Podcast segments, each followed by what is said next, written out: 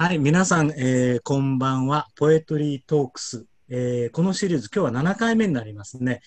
あのー、毎回ゲストの方に、その人の気に入ってる詩を読んでもらって、でその詩についてお話をするというコンセプトなんですが、今日のお客さん、ゲストは、詩人の田中陽介さん。詩人ので一回こう、ちょっと止まったのは、詩人だけじゃない別の顔もあるんですけれども、えー、田中さんこんばんは。こんばんは。よろしくお願いいたします。田中陽介です。えー、田中陽介による田中陽介の紹介文届いてますので読んでみますね。1969年東京生まれ、詩人、えー、にして細胞生物学者、大学で神経解剖学、発生学を講義、詩集に山が見える日に点、えー、視聴者ですね。それから、スイートな群青の夢、道谷の出版社から。えー、もう一つ、モン・サン・ミシェルに行きたいな。これも視聴者、えー、があります。1989年から、えー、詩の雑誌、えー、キサキ、最も高貴な木の雑誌ですね、を編集していらっしゃいます。えー、2018年、コルカタの、えー、インド全国司祭にて招待朗読、えー、二女の父ということですね。ちょっと二女がいろいろ向こうでうるさくしておりまして、あの途中で乱入してきたときはごめんなさいです、うん。歓迎ですね、それはね。あの期待して待ってます。あの僕にとってね、田中さんは、まあ、何よりもあの、スイートな群青の夢を送っていただいて、それでもう本当に衝撃を受けましたね。あありがとうございます。あのーえー、早速、えー、っと、英訳をあのプロデュースして、あの時はだどなたに英訳して、役者はジェフリー、ジェフリー・アングスに。ジェフリー・アングスさんでしたよね。えー、で、あの、ロッテルダムのあの主催のウェブ雑誌で、えー、発表して、あの、ぜひ、えー、海外の人にも読んでもらいたいななんて思わせる、えー、数少ない、えー、日本の詩人でしたが、同時に、ありがとうございました。えー、あの、もう一つね、僕はね、田中さんっていうとね、肉質がすごく好きなんですよ。この、えー、詩の雑誌、木崎っていう銀座のバーみたいな名前のね、詩の雑誌を あのずっとやってて、で、できるために送ってくださるんですけれども、その、あの、封筒に書いてある僕の、あの、住所とか名前とか、それから自分の、あの、住所。このね、字が大好きでね、いつも切り取ってね、コレクションしてるんですよ、それは、それはひどいもんですよね。あのヘロヘロいやいや、えー、うん。で、あのー、このもう一つの顔の細胞生物学者としては、あのどんな研究をなさってるんですか？そうですね。私はあの場所の移動っていうことを自分のあのメインテーマにしていまして細胞の中とか、うん、あるいは細胞と細胞の間をねその、うん、いろんなものが運ばれるっていうことがあるんですけどもそれの研究をしてるんですね、うん、分子モーターという。うん、あのー、うん。で、それは統あの統合失調症とか糖尿病とかに関係していて、いろいろ今忙しい感じになってきてるんですけども、うん、まあそんな感じ。うん、その細胞生物学だからあくまでもあの物質をあの研究してるわけだけれどもそれが人間の精神にもあの密接に絡んでるわけですね。ええー、そうなんですよね。あのいろんな精神疾患なんかも実はその物質の異常によって究極的には解き明かしたいというふうに考えております。うん。僕はなんか詩というものを文学ではなくてもっと生命現象の根幹に近いところにある人間の意識意識のね立ち上れに関わることだっていうようなあの感覚がすごくあるんで、あの田中さん、それから九州大学のあのヤン・ローレンスさんなんかも、あのやはりそういうそのサイエンスサイエンティストなんだけれども詩を書いててであのでもそのサイエンティストの部分もやはりこの人間の意識の成り立ちだとかあの生命現象のあの根本的なところを探るというそういうサイエンティストでこのあのお二人の、えー詩の仕事っていうのはそういうサイエンスの裏付けもなんとなく読んでると意識しちゃうんですよねああ、。そうですね。で、あの、うん、確か昔、あの、もう10年ぐらい前になるんだろうか、ヤンさんとは一緒に、あの、脳に関するプロジェクトみたいなこともなさってましたよね。ああ、そうですね。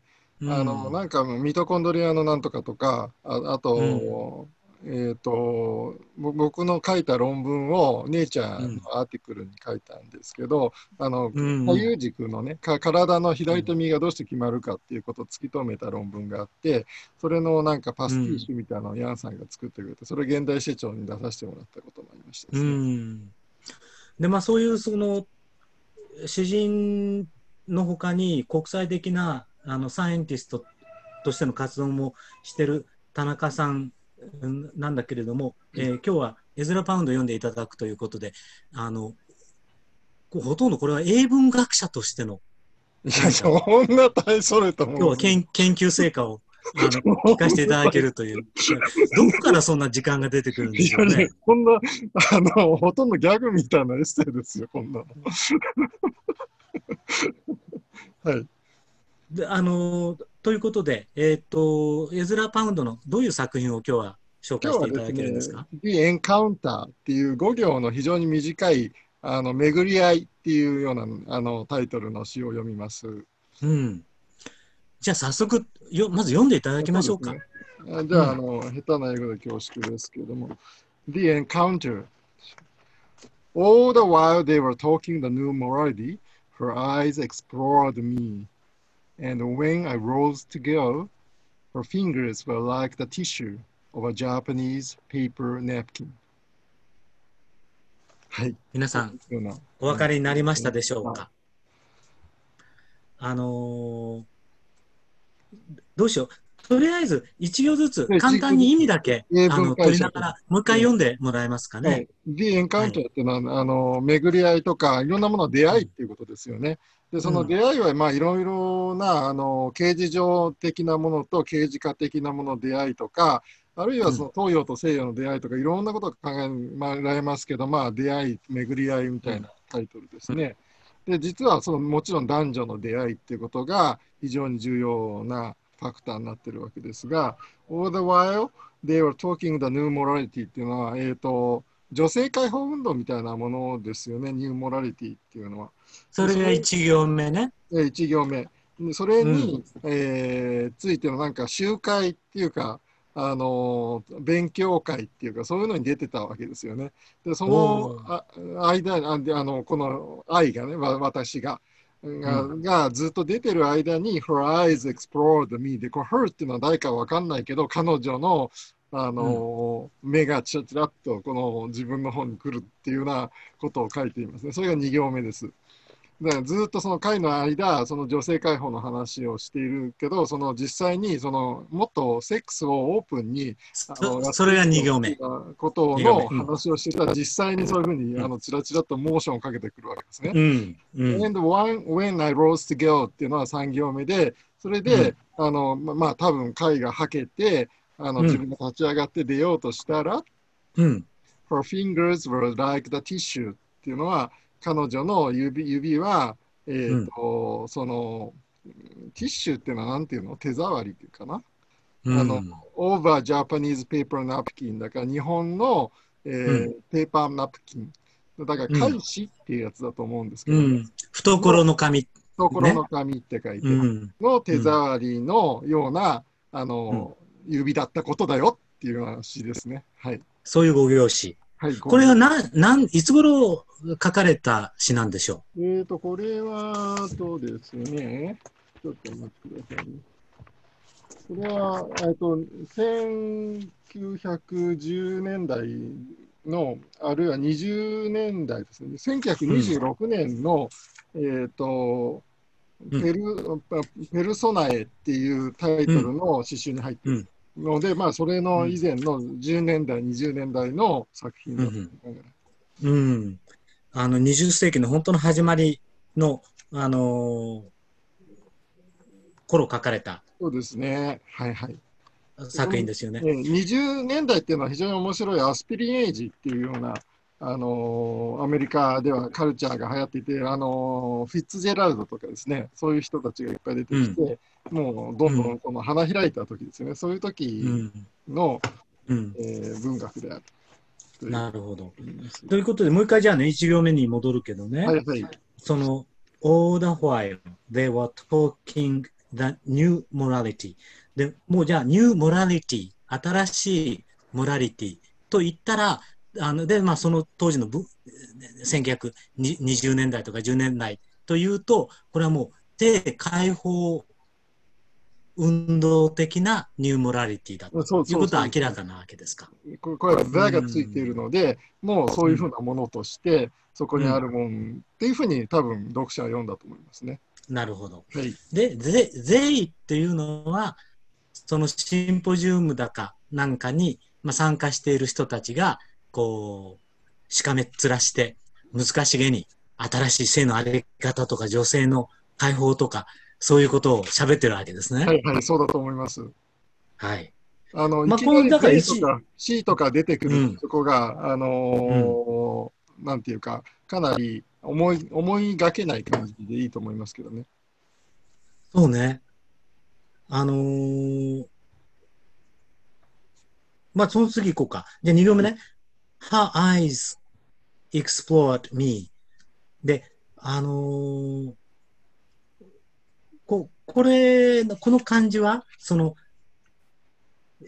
explored me っていうのがちょっと面白いなと思ったの。面白いなんか。あの、explored me。これ何を見てるんだろうね。その、からうん体？エズラパウンドの横顔どうかなっていう感じで。そうう、ん explore するわけですからね。あのいろんな目,、うん目はこの人はちょっとこんな感じで、鼻はこうでいいねとか、ああ、ここはちょっとあの醜男だなとか、まあ、向こうはあの探りを入れてチェックしてきてるわけですよね。うん explore っていうのはあの旅行するみたいな意味もあるので、あのいろんなとここういうふうにじーっと見てくる感じじゃないですかね、チラチラと。うん。うん。その、さっきさ、 encounterというタイトルの中にね、まあ、いろんなものの、あのーこう、二面性、その二面性の重なり合いの、あの、ニュアンス含んでっていう話あったんだけれども、ええこの Explored Me っていうのもね、あの、最初ふっと普通に読むんだけど、もう一回読み返したりしてると、あの、女の視線っていうのが、果たして、エズラ・パウンドという一人の人の内面に入っていこうとしてるのか、そうそう。それとも、すあの限りなく表面的に表面を撫で回してるのか、うん。あのその両方の可能性があってそそこその2つの可能性がせめぎ合うのがなんかわさわさする感じがしてきてね。僕は、うんそうですね、そうですね。うん 読んでる方はわからないしおそらくその場にいる人にしても本、うん。この女性その人にしても、あのーそれはどちらとも言い難いと思うんだけれどもなんかこのインカウンターした時のあの人間がインカウンターするっていう時にええこうフィジカルな部分と、あのー目全然目に見えない部分とこの2つをこう行ったり来たり行ったり来たりすごいスピードでしてるような印象ありますよねそうですはいはい。で3行目ですねはい。ここはね僕その田中論文を読むまでは全く何のあの自覚もなしにただ普通の時期通りにああ、And when I rose to go って立ち上がっていこうとするとっていうそれだけで読んでたけれどもその、あのー論文によるともっと深いあのここには仕掛けトリックがあるとちょっとそれについてお話ししていただけますあかわかりました。3行目のところまあ、ですね。これはあのーあの普通に考えれば、このイイエーツの、あのーイニス・フリーのことっていう有名な詩がございますけれども、そそそれに、あのリフレインのように2回出てくる、I will arise and go now っていう、あのー表現を弾いてんだなっていうふうに思ったんですね。はあ、そえそれは何？田中さんの発見なの？それとも英文学ではもう常識とされてることなんですか？あんまりされてないかもしれませんけど、ういや、まあ、あの、これ、これ、ちゃんといろいろ読めば、そういうふうにした人もいるかもしれないけど、まあ、うん多分そうでしょうと思ったんですけどね。あ、自分で考えたわけね。すごいね。いやいやいやいやいや。あでの、これ、リーちょっとねのことっていうのは、あの、うん吉松幸三さんが、あの、ん80年代に、あの、うんスコットランド機構っていう素晴らしいね、あの、うん。エッセイ詩を書士山田からお出しになって、その中でかなりその強調されていた詩だったので、さあ私は立っていこうっていう、うん。多分確か吉松さんは訳してたと思うんですけども、そのさあっていうところが吉松さん的にはいいいいんですよ。で、そのさあっていう感じが、あの、うん吉松さんの持ってる場所の移動っていうことにものすごく関係してる、非常に深いものとして、吉松さんとしては捉えたんで、そのことをずーっと言ってたんですよね。で、それうん。私の頭の中にもインプットされていて、で、これを読んだ瞬間に、あのイエーツがバーッと出てきてで、これはイエーツに違いないと思って、いろいろ調べてみたっていう感じで。うん、で今言ってるそのイエーツの詩っていうのは、はい。1892年に発表されたローズ、えーバラ？っていう詩集のあの中に、えー収められている詩ででタイトルが The Lake Isle of イニそうですスフリーのあの湖の中の島と孤島ってさっきから言ってるのは湖の島っていう湖の島って書くんですよね。ね、はい書いていってるわけね。じゃあちょっとそれも、あの、田中さん、えー該当部分読んでいただけますか？この、はいはいはい。ローズが出てくるところ。はいうん。I will arise and go now for always night and day. I hear lake water lapping with low sounds by the shore. While I stand on the roadway or on the pavement's gray, I hear it in the deep heart's core. っていう詩ですね。うん。それで、えっ、と、まあ、あの、この詩の関連に行く前に、えっ、と、あのーこれはね、さっきお見せしてた、えー、原茂義さんのアメリカ現代史入門、エズラ・パウンドからボブ・ディランまでという、あのー教科書を紐解いてたんですけれども、あの、パウンドは、イエーツの施設秘書をしていたって知ってた？いや、知ってますね。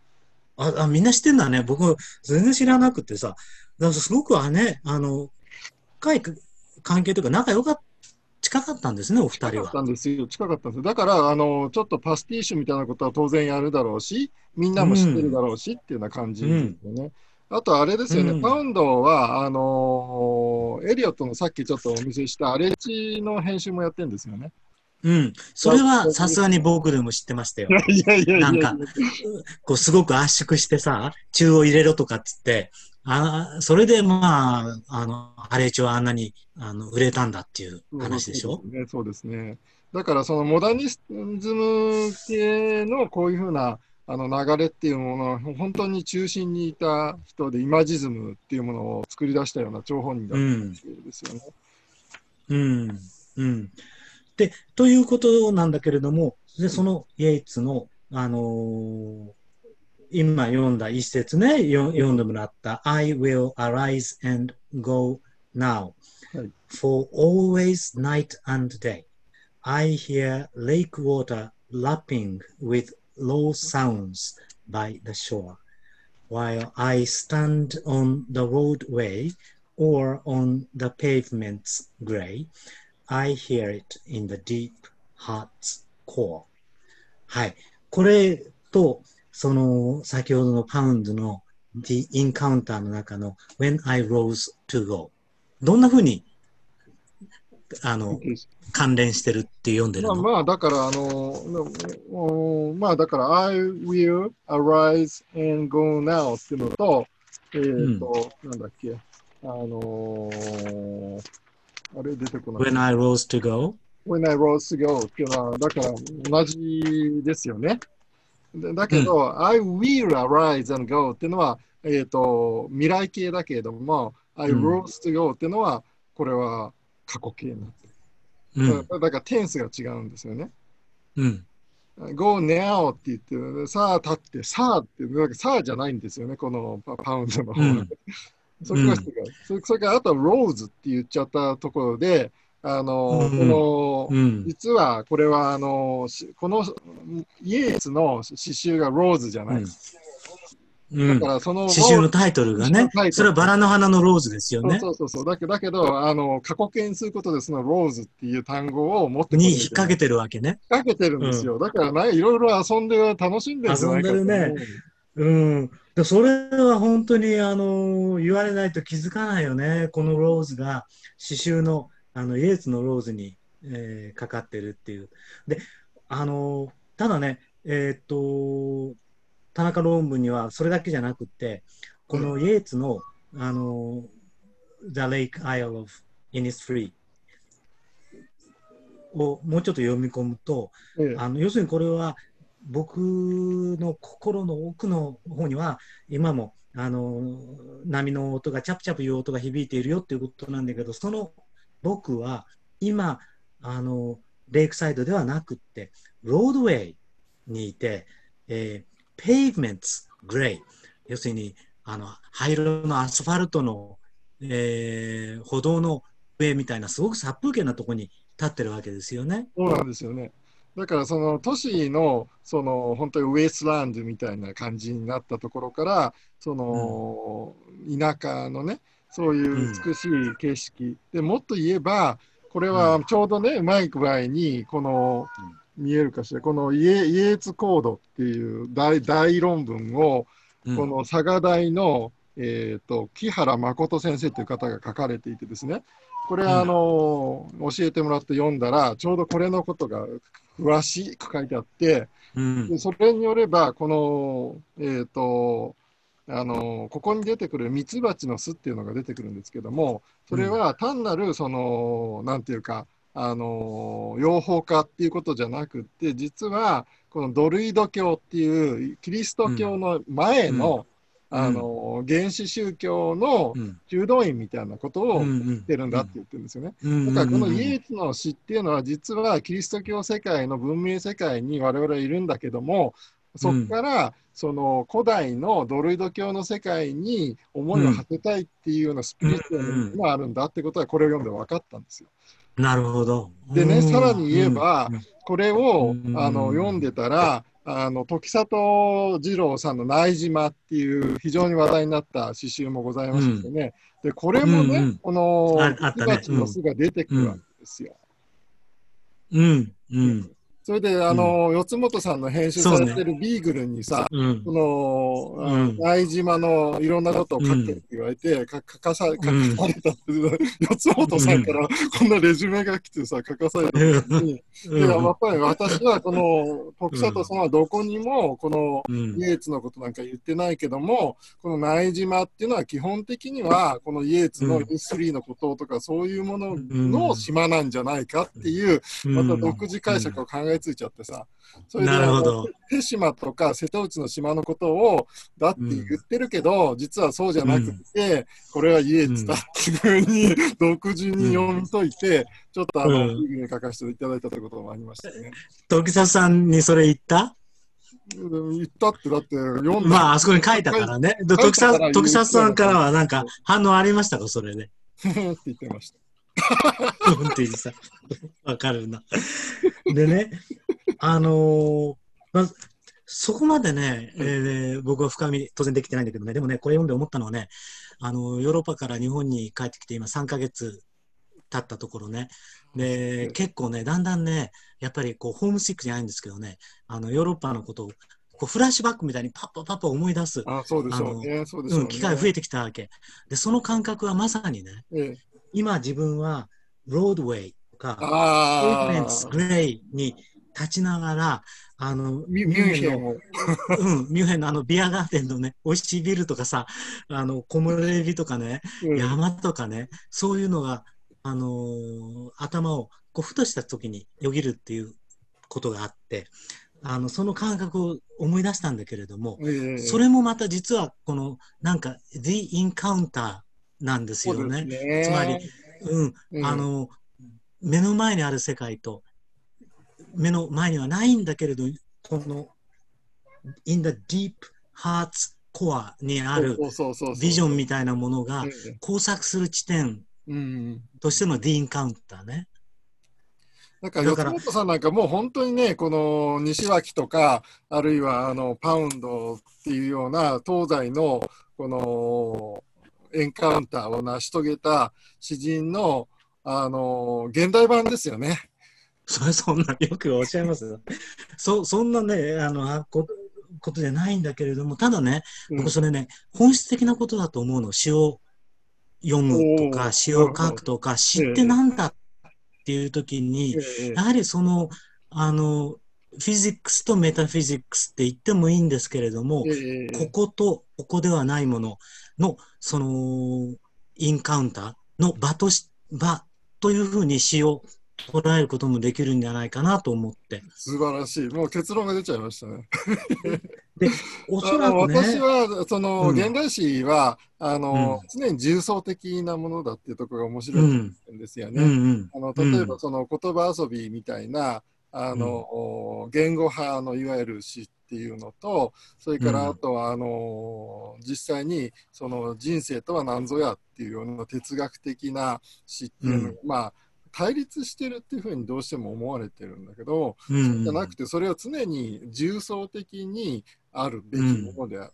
うん、でそれがどっちかじゃないかって言ったのは、うん、言ういうことあるいはどっちかがいいどっちがいいですかっていうふうな問いを質問すること自体が、その一つのその、えーと、丸い言語のどっちかだけをこういうふうに削ってしまうことになると僕は思うんですね。でそれが、そのなんていうかモダニズムとかあるいは現代性現代史っていう時のいわゆるコンテンポラリー性ってあって思われてる節があるけどもしそうだとすれば私はそれを超えてそのポスト現コンテンポラリーの詩をやって、うん、それを言語のね、あの、うん、なんていうかトータリティを取り戻したいっていうふうに思ってるんですよ。うんあの冒頭でねその、まあ、田中さんあるいは九州に今いるヤン・ローレンスさんとか、サイエンティストであり、詩人である。で、いわゆるモダニズムまでのルネサンスから、あの、20世紀全般、19世紀終わりから、そういうその科学というのは、あの、円の半分だけの物質的なところで世界を全て説明できると信じて、人間の心もそれで説明できると信じてやってきたんだろうけれども、今は、あの、もっとその分子生物学にせよ量子力学にせよ何かこれまで精神って言ってたものと物質って言ってたものがあの一つの輪を形作ってるっていうそこのところをなんとか解きほぐそうとあのしつつあるという印象があってもう理系と文系の対立的な捉え方の中で文学をあの捉えるあるいは科学捉えるという時代ではないんだろうなという印象がある。だからあの田中さんやヤンがあの僕気になってるっていうのはそういうあの The Encounter を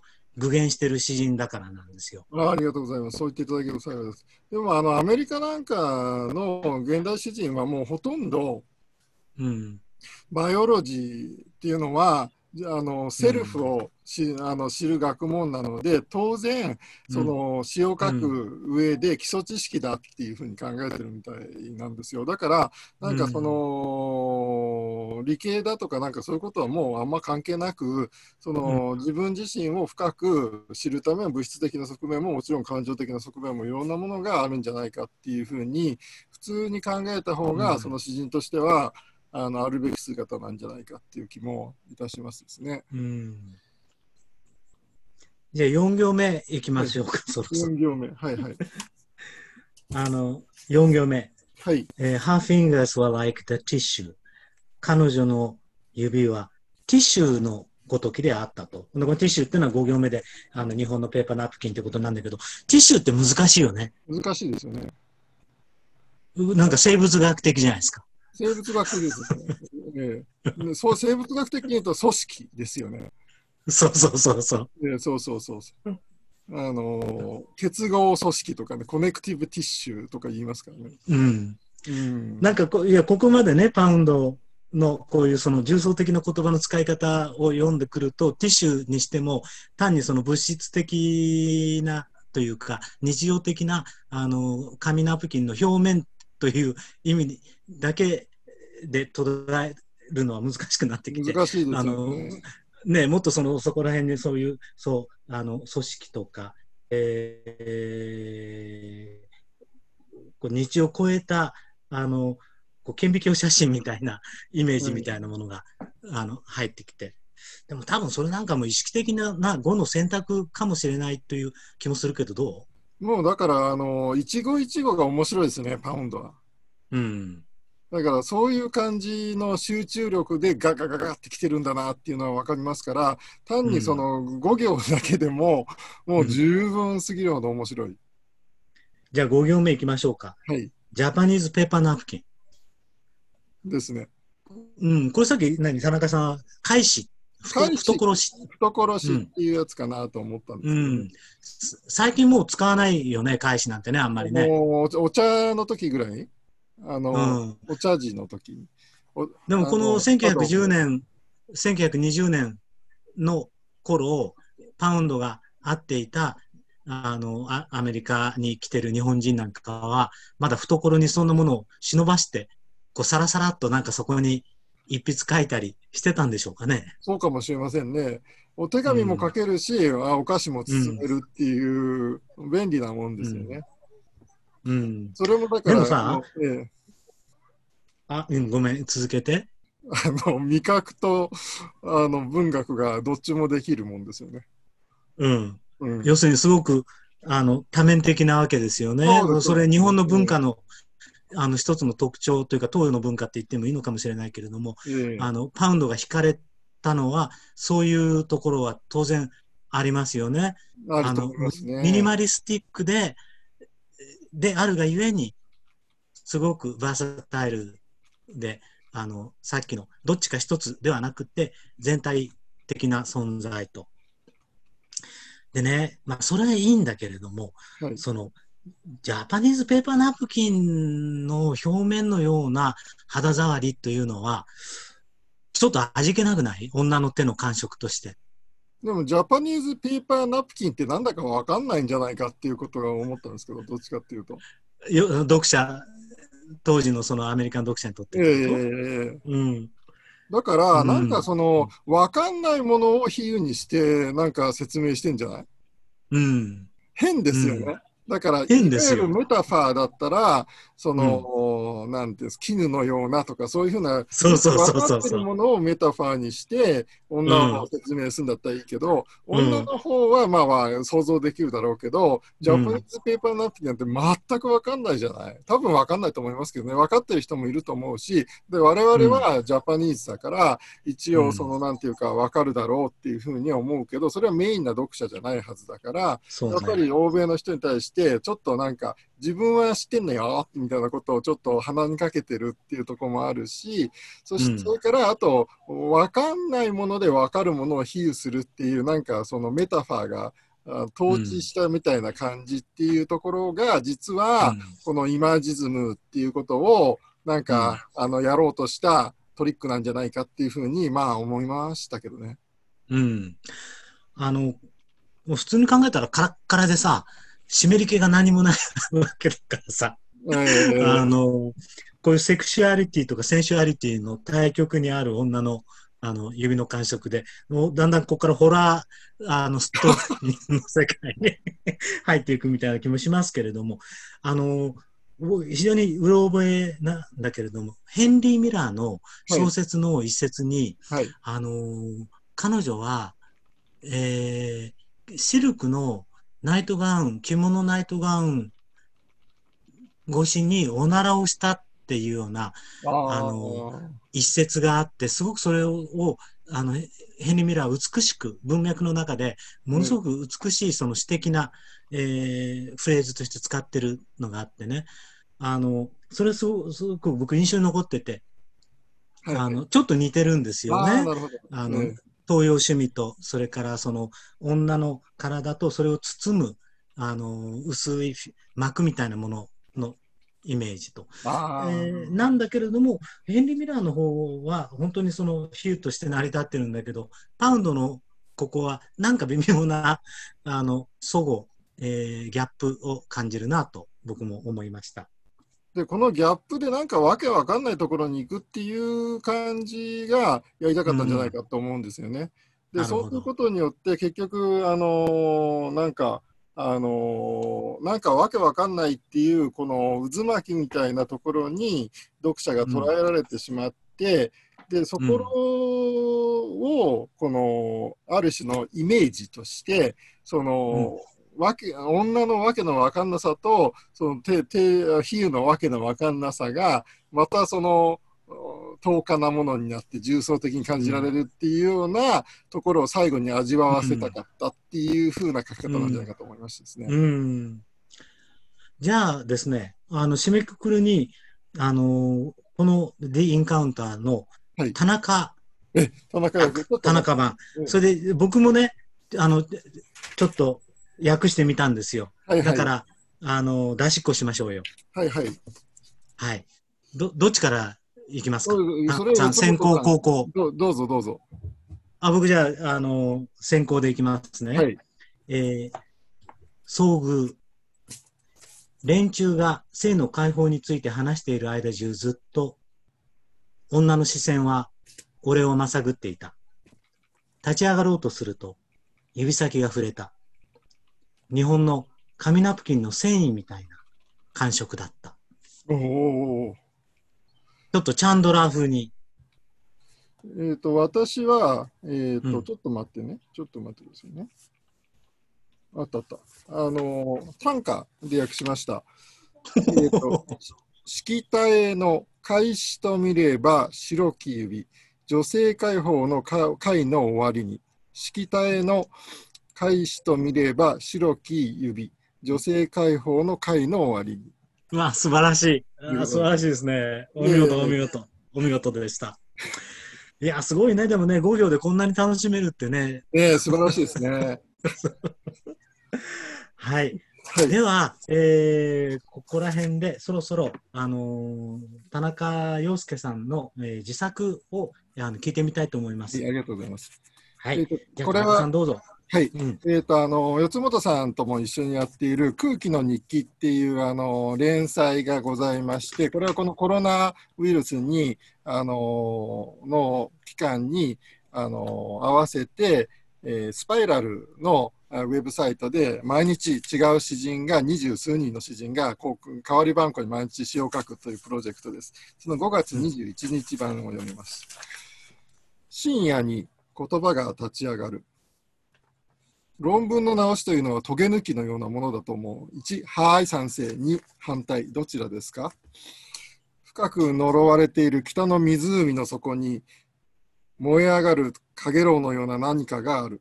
どうせ自分は大したことはない。自分は実にすごいものだよ。この二律背反の気迷いの中から薬草の根っこのような熱い本質を引っこ抜く。まずは文法がめちゃくちゃ。図表の番号がめちゃくちゃ。話の筋がどこかに行って図の縦横が合わさっていない。明らかに入れるべきことが欠けている。